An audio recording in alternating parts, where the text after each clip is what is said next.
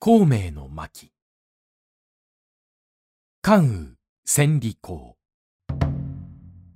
一。時刻ごとに見回りに来る純らの一帯であろう。明け方まだ白い残月がある頃いつものように不条関賀の辻辻をめぐってやがて大きな皇居に沿い内院の前までかかってくると。不意に純らの一人が大声で言った。ひどく早いな。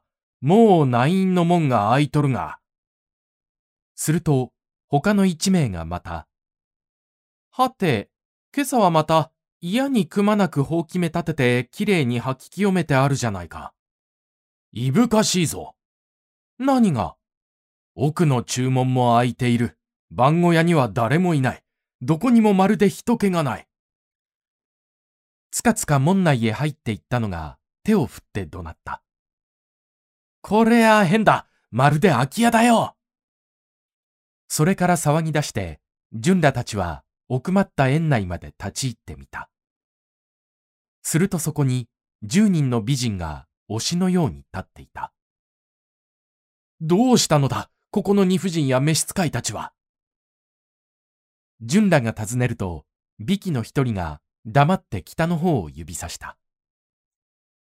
この十美人はいつか曹操から関羽へ送り、関羽はそれをすぐに婦人のそば使いに献上してしまい、以来そのまま内院に召し使われていた者たちであった。関羽は曹操から送られた珍奇財宝は一物も手に触れなかったが、この十美人もまた他の金銀断筆と同視して置き残して去ったものである。その朝、曹操は虫が知らせたか、常より早めに起きて諸将を各へ招き、何事か行儀していた。そこへ、純らからの中心が聞こえたのである。受帝公の院をはじめ、金銀断筆の類すべてを庫内に封じてとどめ置き、内室には十美人を残し、その世の召使い24人、すべて関羽と共に二婦人を車へ乗せて、夜明け前に北門より立ち退いたよしでございます。こう聞いて、万座、早朝から京を覚ました。延皮将軍、西洋は言った。追っ手の役、それがしが受けたまわらん。関羽とて何ほどのことやあろう。兵三千を賜らば、即刻召し捕らえて参りまする。曹操は自信の差し出した関羽の衣装を開いて目前と読んでいたが、いや待て。我にこそ釣れないが、やはり関羽は真の大丈夫である。来ること明白、去ることも明白。誠に天下の義士らしい身体だ。その方どもも良い手本にせよ。西洋は赤面して列語に沈黙した。すると帝育は彼に代わって、関羽には三つの罪があります。上昇のご寛大は、かえって味方の諸将に不平を抱かせましょう。と、表を犯していった。帝育、なぜ、関羽の罪とは何を指すか。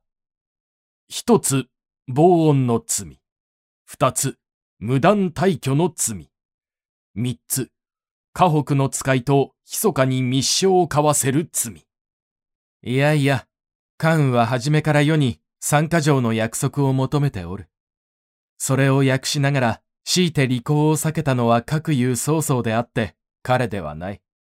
でも今、みすみす彼が河北へ走るのを見逃しては後日の体感。虎を野へ放つも同様ではありませぬか。さりとて、追い打ちかけて彼を殺せば、天下の人皆、曹操の不信を鳴らすであろう。しかず、しかず、人おのおの、その種ありだ。この上は、彼の心の赴くまま、古種のもとへ帰らせてやろう。追うな追うな、追い打ちかけてはならんぞ。最後の言葉は、曹操が曹操自身へ戒めているように聞こえた。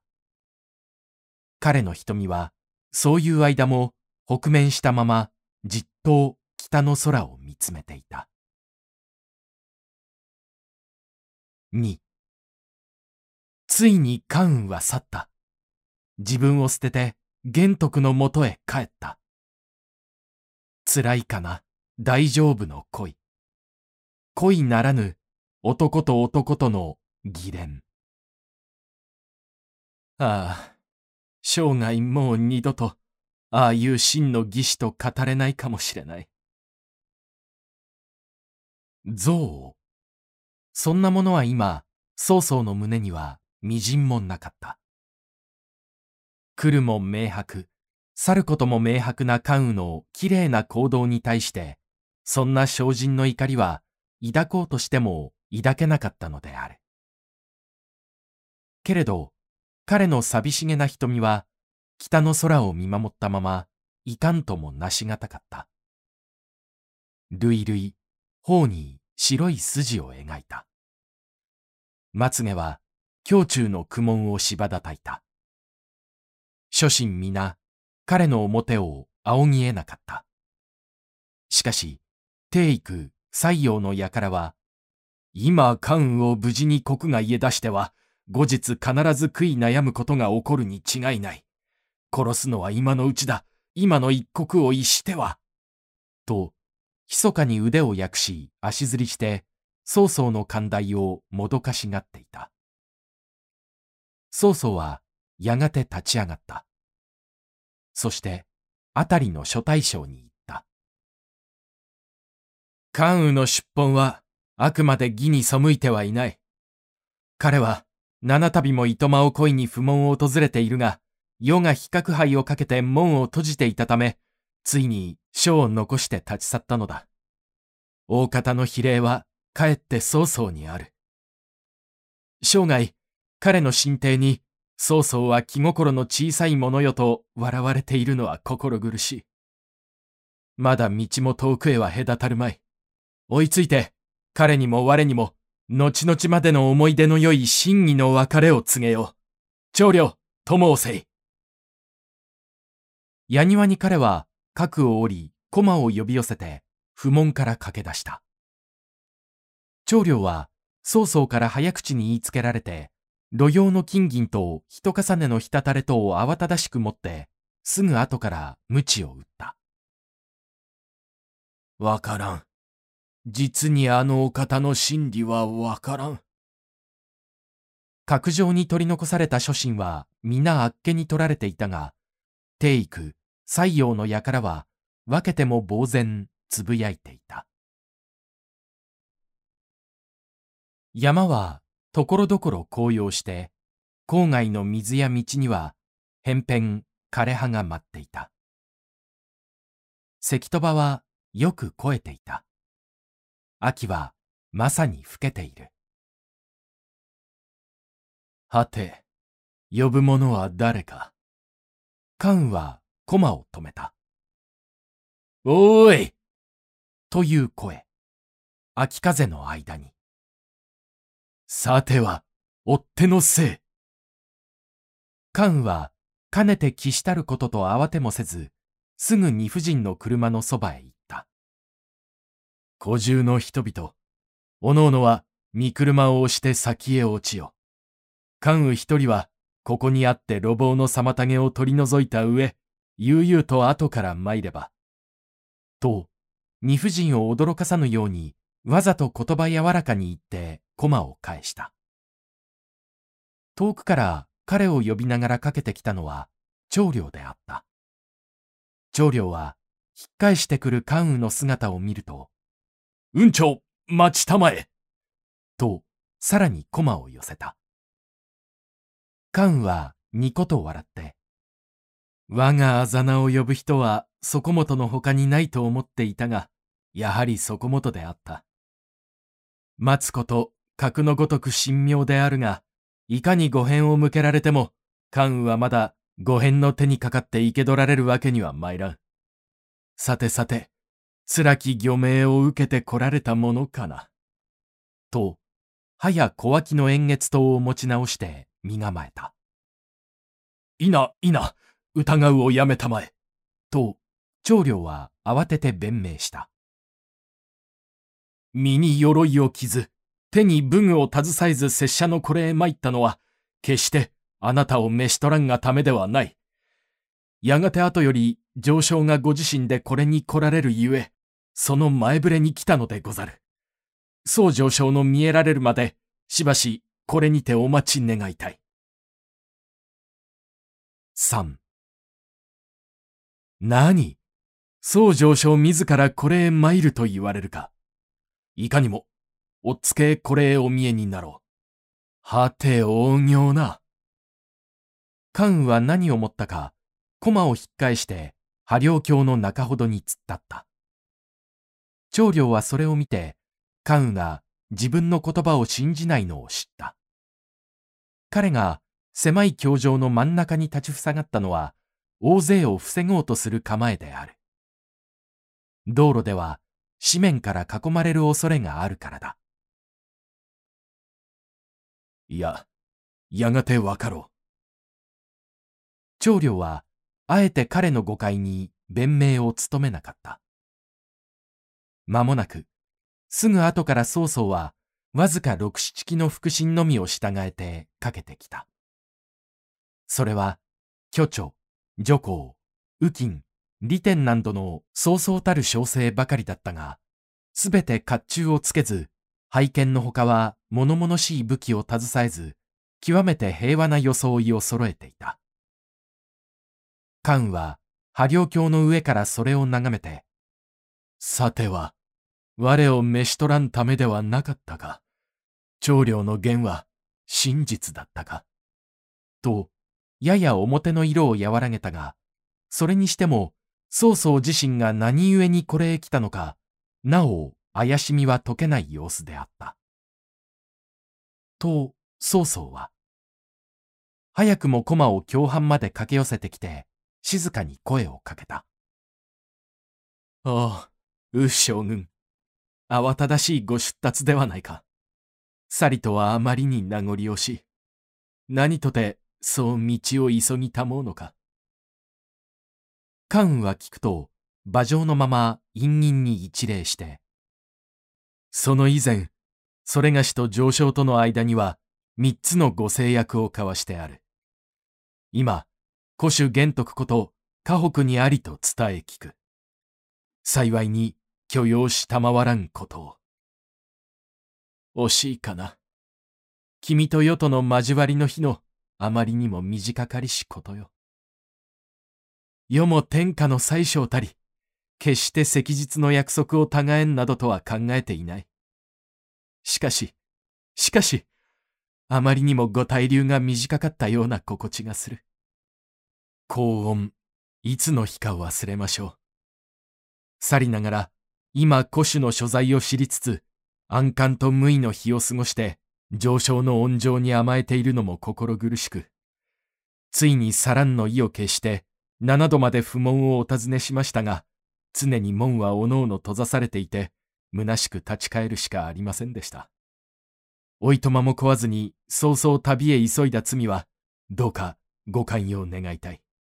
いやいや、あらかじめ君の訪れを知って、灰をかけ置いたのは世の咎である。いや、自分の昇進のなせる技と明らかに告白する。今自身でこれへ追ってきたのは、その昇進を自ら恥じたからである。何の何の、上昇の管轄な度量は何者にも比べるものはありません。誰よりも、それがしが深く知っておるつもりです。本望である。将軍がそう感じてくれれば、それで本望というもの。別れた後の心地も潔い。ああ、長領、あれを。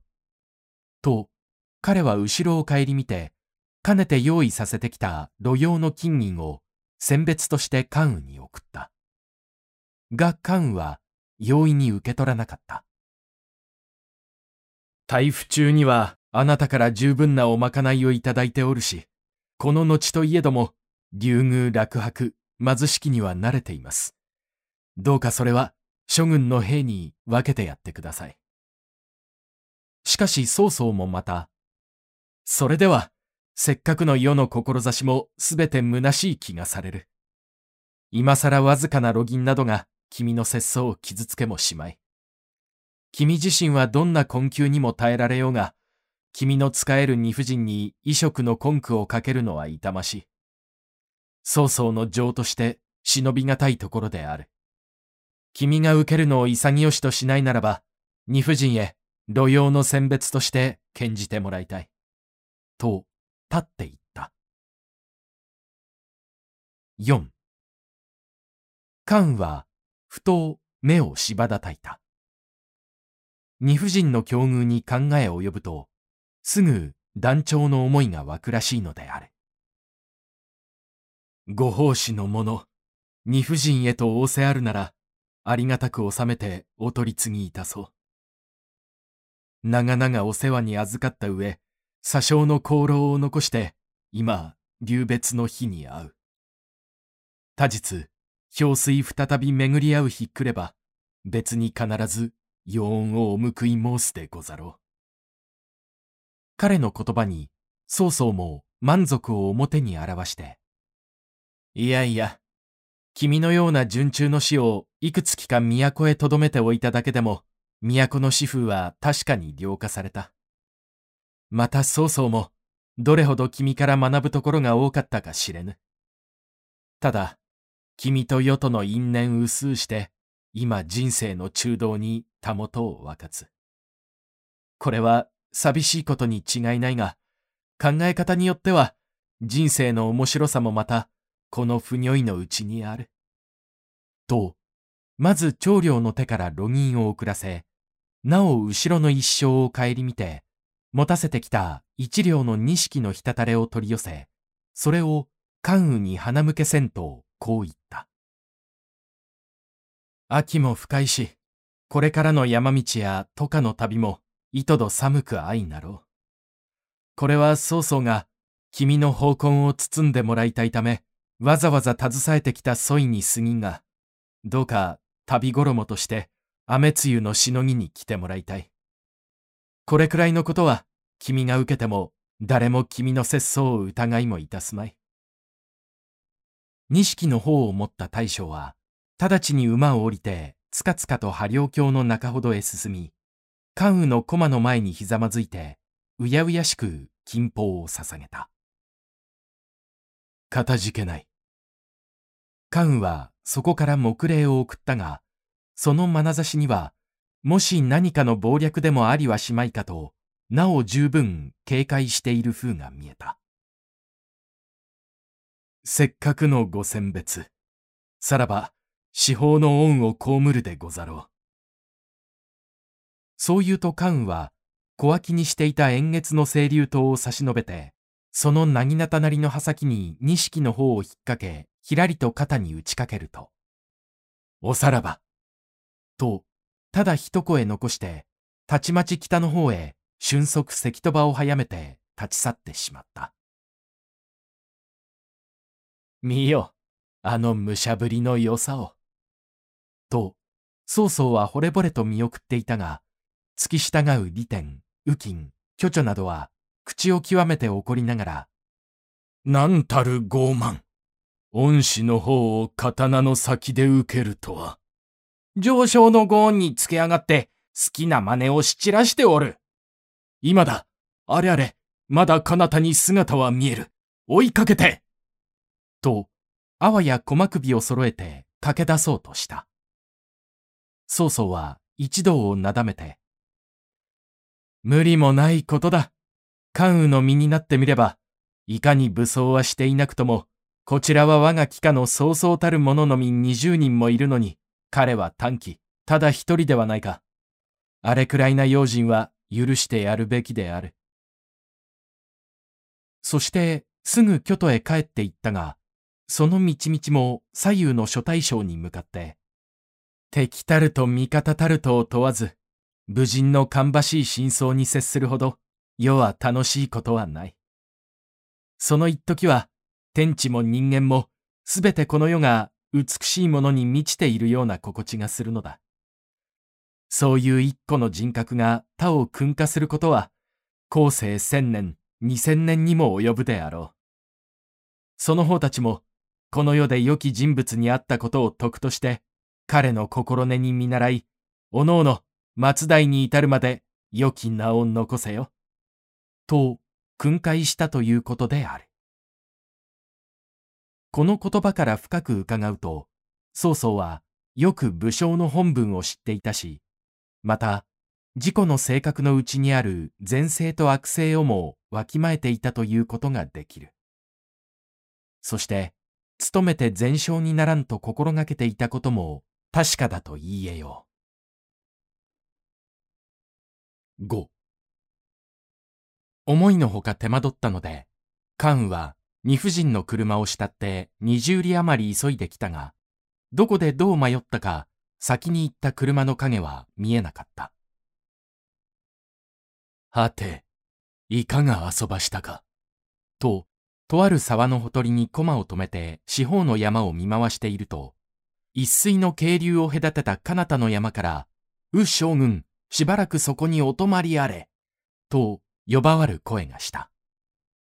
何者かと瞳を凝らしていると、やがて百人ばかり補卒を従え真っ先に立ってくる一名の大将があった。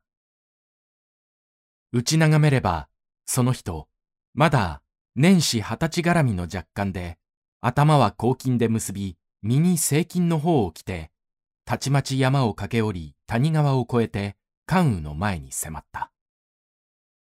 関羽は清流刀を取り直して、何者ぞ何者ぞ早く名字を申さぬと、一冊のもとにスコーベを払い落とすぞと、まず一圧を加えてみた。すると宗氏は、ひらりと馬の背を降りて、それがしは、元上陽の生まれ、良家と称し、あざ名は元賢というものです。決して将軍に害意を含むものではありませんから、ご安心ください。して何のために、卒を率いて我が行く道を阻めるか。まず、私の祖師を聞いていただきたい。実は私は少年の活気、早くも天下の乱に京を離れて豪湖の間を流浪し、504人のあぶれ者を語らい、この地方を中心として山賊を行としているものです。ところが、同類の者に都園という男がいます。これがつい今しがた、街道へ働きに出て二夫人の車を見かけ、良い獲物を得たりと合略して山中へ引き連れてきたわけです。何？では二夫人の身車は何時らの山菜へ持ち運ばれていったのか。すぐにもそこへと関羽が景色ばむのを止めて、が、お身には何のお触りもありません。まず私の申すことを少しお聞きください。私は、連中のお方を見て、これは司祭ありげなと感じましたので、密かに車に着いた従者の一名に、いかなるわけのお人かと尋ねたところ、なんぞ知らん、菅の竜公祝の夫人なりと伺って愕然といたしました。で、早速、仲間の都園に迫り、かかるお人をらしきたって何とするぞ、すぐ元の街道へ送って話し返そうではないかと切に進めましたが、都園は癌として聞き入れません。のみならず、けしからぬ野心すらほのめかしましたから、不意に剣を払って都園を刺し殺し、その首を取って将軍に健全ために、これにてお待ちしていた次第でございます。と、一級の生首をそこへ置いて采配した。関羽はなお疑って、山賊の正たる汝が、何故仲間の首を切って縁もない自分にさまでの行為を寄せるか、何とも下しがたいことである。と、容易に信じなかった。ごもっともです。と、良家は山賊という名に卑下して、二夫人の従者から将軍が今日に至るまでのご忠説をつぶさに聞いて、全く振幅したためであります。緑林のととても、心まで重心ではありません。と言ったが、たちまち馬に乗ったかと思うと、再び以前の山中へ駆け戻った。しばらくすると良家は、また姿を見せた。今度は104人の手下に二夫人の車を押させて、大事そうに山道を降りてきたのである。関羽は初めて、良家の人物を信じた。何よりも先に車のそばへ行って、かかるご難儀をおかけしたのは真の罪であると、菅夫人に深く謝した。夫人は蓮の内から言った。もし良家がいなかったら、どんな浮き目を見たか知れぬ。その者に将軍からよく礼を言うてたもれ。6車を守っている従者たちも口々に良家の前進を褒めて関羽に告げた。仲間の都園が二夫人を分けてお互いの妻にしようじゃないかというのを良家は断然拒んで都園を刺し殺したのでした。どうしてあんな正義心の強い男が山賊などしているのでしょうか。関羽は改めて良家の前に進み二夫人のご無事は全く貴公の神女である。と深く謝した。良家は謙遜して、当たり前なことをしたのに、あまりなご過小は不当に当たります。ただ、願う楽は、私もいつまで緑林の徒と呼ばれていたくありません。これをしように、三車の友をお命じくだされば、幸いここに百十余の補卒もおりますから、守護のお役にも立つかと思われますが、と合わせて希望を述べた。しかし関はその行為だけを受けて古獣の願いは許さなかった。仮初めにも山賊を共に加えて歩いたと聞こえては、古種玄徳の名にも関わるという潔癖からである。良家はまた、せめて路用の足し荷物を金箔を献じたが、それも立って断ったけれど、その志には深く感じて、関羽は別れるに際して、この緑林の義人へこう訳した。今日のご尋常は必ず長く記憶しておく。いつか再会の日もあろう。関羽なり我が主君なりの落ち着きを聞かれたら、ぜひ訪ねて参られよ。車は再び旅路へ登った。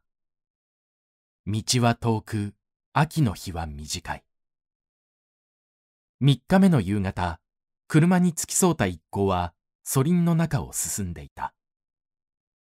偏々と落ち葉の舞う彼方に、一筋の水煙が立ち上っている。因子の住まいでもあるらしい。音のうて宿をからんためであった。関羽が音のうと、一人の老王が騒動の門へ出てきて尋ねた。あんたはどこの誰じゃ？竜玄徳の弟、関羽というものですが。え？関羽殿じゃと？あの顔料や文集を打ったるお人か。そうです。老王は限りなく驚いている。そして重ねて、あのお車は？と尋ねた。関羽はありのまま正直に告げた。老王はますます驚き、そして敬い、生じて門の内に迎えた。二夫人は車を降りた。王は娘や孫娘を呼んで夫人の世話をさせた。大変な気品じゃ。王は制服に着替えて、改めて二夫人のいる一室へ挨拶に出た。関羽は二夫人の傍らに詐取したまま自立していた。老王はいぶかって、将軍と玄徳様とは義兄弟の間柄。二夫人は兄嫁にあたるわけでしょう。旅のお疲れもあろうに、くつろぎもせず、なぜそのような礼儀を守っておいでかの。関羽は微笑をたたえて、玄徳、張飛、それがしの三名は兄弟の役を結んでおるが、義と礼においては君臣の間にあらんと、固く乱れざることを誓っていました。故に、二人の兄嫁の君と共に、かかる竜宮関空の中にはあっても、かつて君臣の礼を書いたことがありません。顔のお目には、それがおかしく見えますか？いやいや、めっそうもない。いぶかったわしこそ浅はかでござった。さても、今時に珍しいご忠説。それから老王は、ことごとく関羽に振幅して自分の小部屋に招き、身の上など打ち明けた。この老王は古家といって、官邸の頃、議論まで務めたことのある因子だった。わしの具足は古藩といって、今、慶陽の大衆、王職の十字官をしています。やがてその道もお通りになるでしょうから、ぜひ訪ねてやってください。と、自分の息子へ紹介状をしたためて、あくる朝、二婦人の車が立つ折、関羽の手にそれを渡していた。